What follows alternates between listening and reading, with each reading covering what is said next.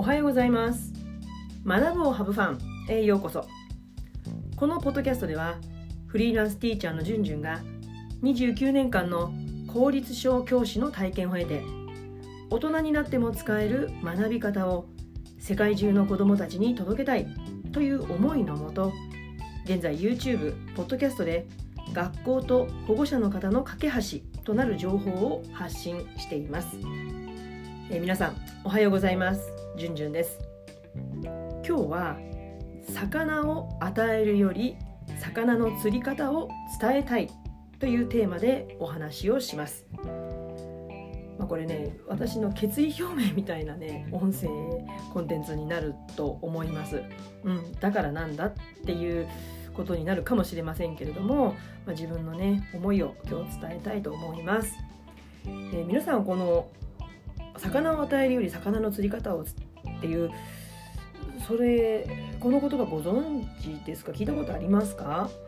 うん。まあ、教員の方だったら結構ね耳にする目にすることも多いんじゃないかなと思うんですけども、まあ、この言葉あの中国の哲学者の老子の方が、まあ、言った言葉らしいんですね。格言なんですね。まあ、あのつまり A さんと B さんがいてね。で A さんは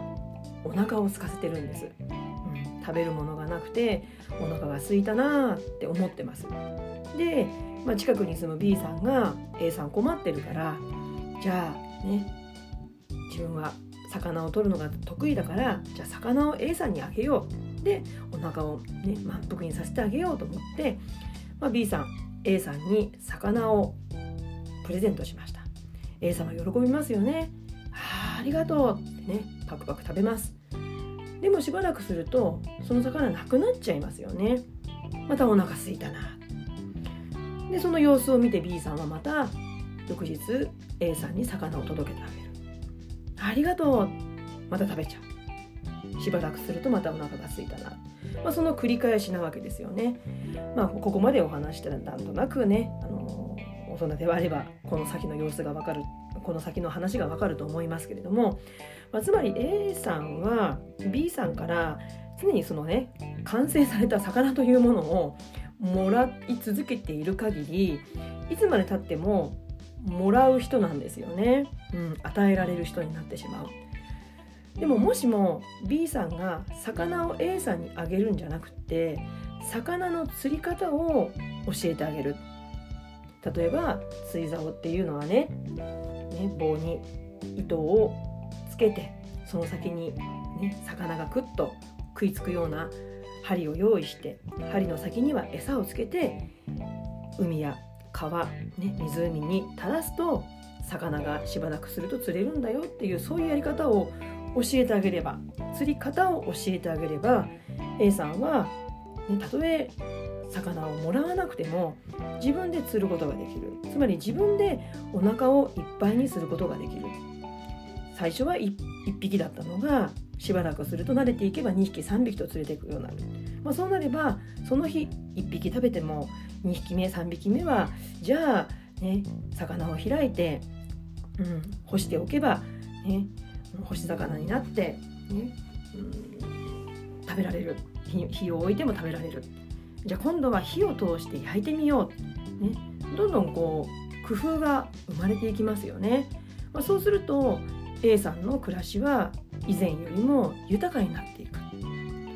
まあ、こういうことなんですよね。でこれをよく教師の間では子どもたちにねこう魚の釣り方っていうのを学び方に置き換えて考えることが多いんですね。で私もねこのことをうんあ大事だなって思い始めた時期があったんですね。で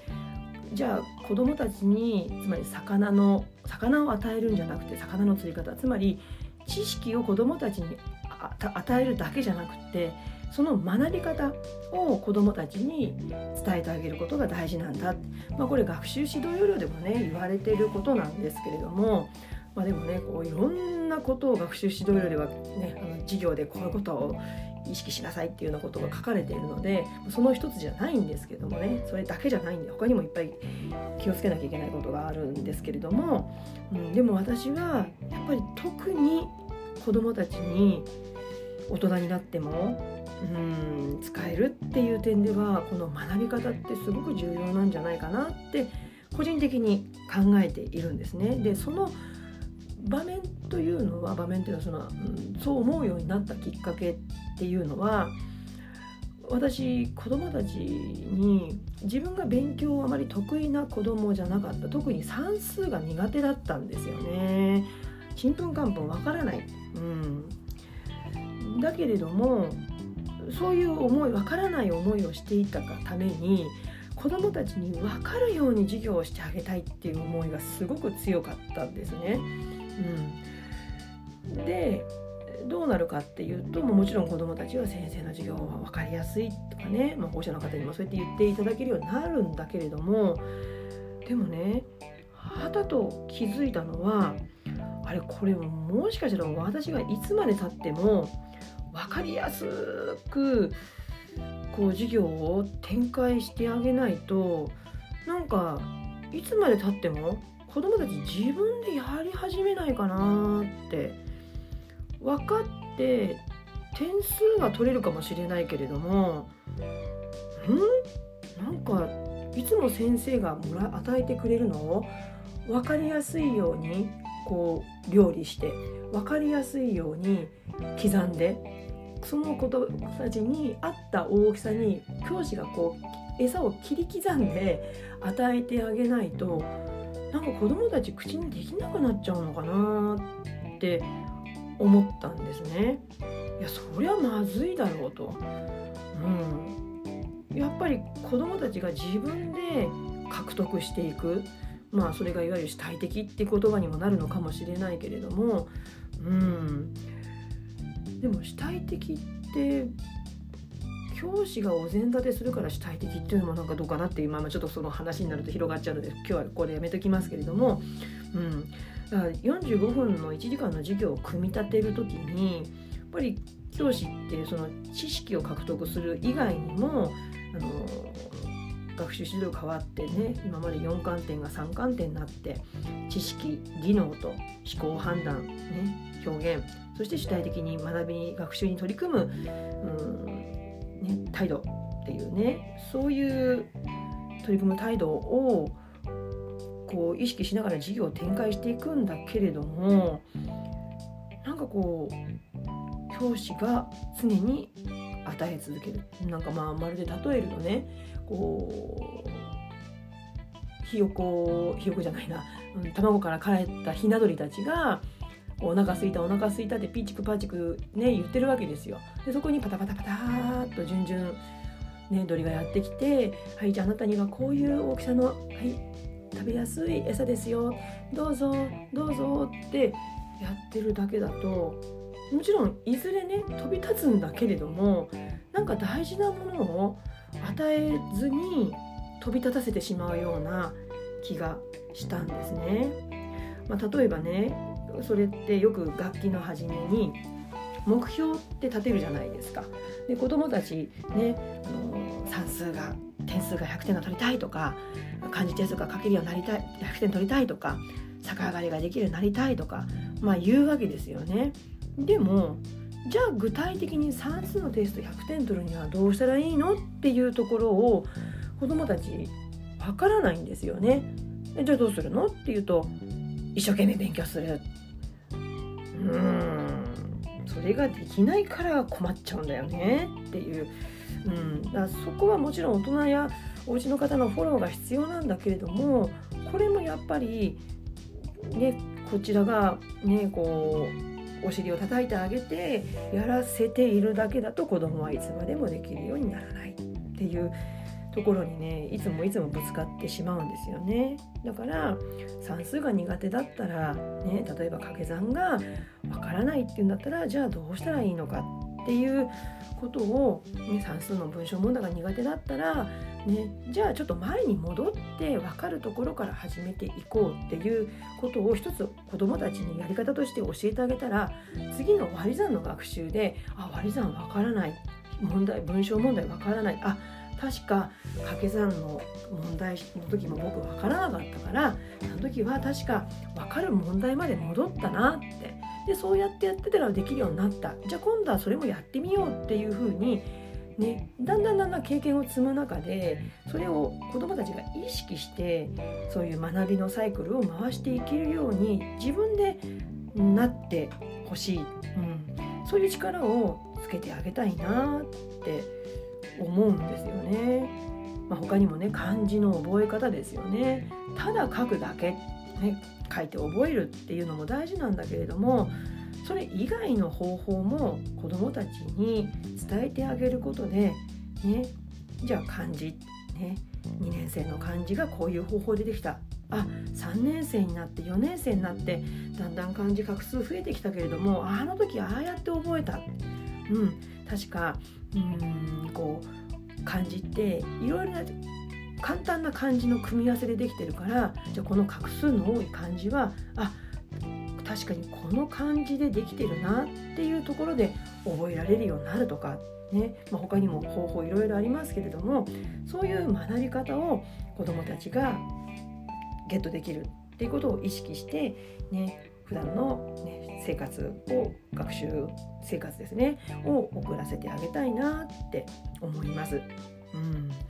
まあね、学校はやっぱり学習内容が多いのでどうしてもねもう本当にこなしていくだけで精一杯で常にそういう学び方っていうのを意識しながらもうやり続ける授業を展開し続けるって本当現場では難しいんですよね。だからやっぱりどこかでそういう学び方に特化したこう学びを得るっていうことは子どもたちにとっては、うん、メリットが大きいんじゃないかなって思います。うんまあ、今日はね子どもたちがいずれ自分で学びのサイクルを回していけるように、ね、こう大人たちがこう常にお膳立てをして子どもたちが身につけていくんじゃなくて自分で身につけていけるような学び方を子どもたちに伝えたいなっていう私の、ね、決意表明のような、えー、お話でした。はいあのー、ねなかなかこう難しいところもあるかもしれないけれども、うん、やっていきたいなと思ってます。えー、今日は、うん、魚を与えるより魚の釣り方を伝えたいというテーマでお話をしました。えー、この音声コンテンツはポッドキャスト学ぶをハブファン YouTube チャンネルじゅんじゅんブログで配信しています、えー、チャンネル登録よろしくお願いします、えー、月水金の週3回更新しておりますので、ぜひチャンネル登録していただけると更新のお知らせが届きますのでよろしくお願いします。またあのポッドキャストで言うの初めてなんですけれども今ねあの YouTube のだけの限定公開で配信したあの回があるんですよ。あのなんだっけなテーマがなんだっけうんあそうそうそうそう、えー、公立小教師を退職して最近思うことっていうテーマであの YouTuber でだけで配信したんですけれども、まあ、そこにねゆるぼとしてこのポッドキャスト上でね音声であの私と、ね、じゅんじゅんとこう教育について前向きにねこう話し終わった後によしっていうそんな気持ちになれるようなこうお互いにお話ができるトーク時間トークトーク時間かな？をあの作りたいなと思っています。うん、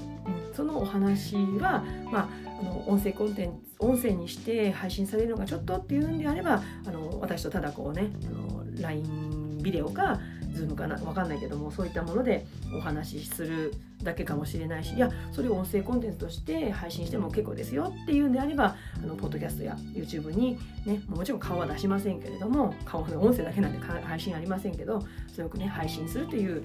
ことも考えています。うん、ぜひあのご希望の方はあの YouTube であればコメント欄の方に、えー、コメントを残していただければと思います。もしねポッドキャストでお聞きの方はプロフィールのところに Twitter と Instagram の URL 貼っておりますのでそちらのからあの DM 送っていただけるとやり取りができると思いますのでお手数ですがよろしくお願いしますそれでは次回のポッドキャストまで Let's have fun! Bye!